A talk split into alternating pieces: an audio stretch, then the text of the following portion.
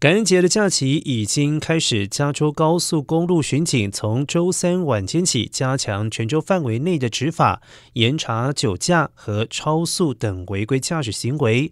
加强执法的时间从周三下午的六点开始，共计四天。加州警方提醒民众，在享受感恩节假日的同时，无论前后座都要牢记系好安全带，而司机也要保持开车的专注度。一旦违规，不仅会收到罚单，处罚记录也可能导致保险费用增加。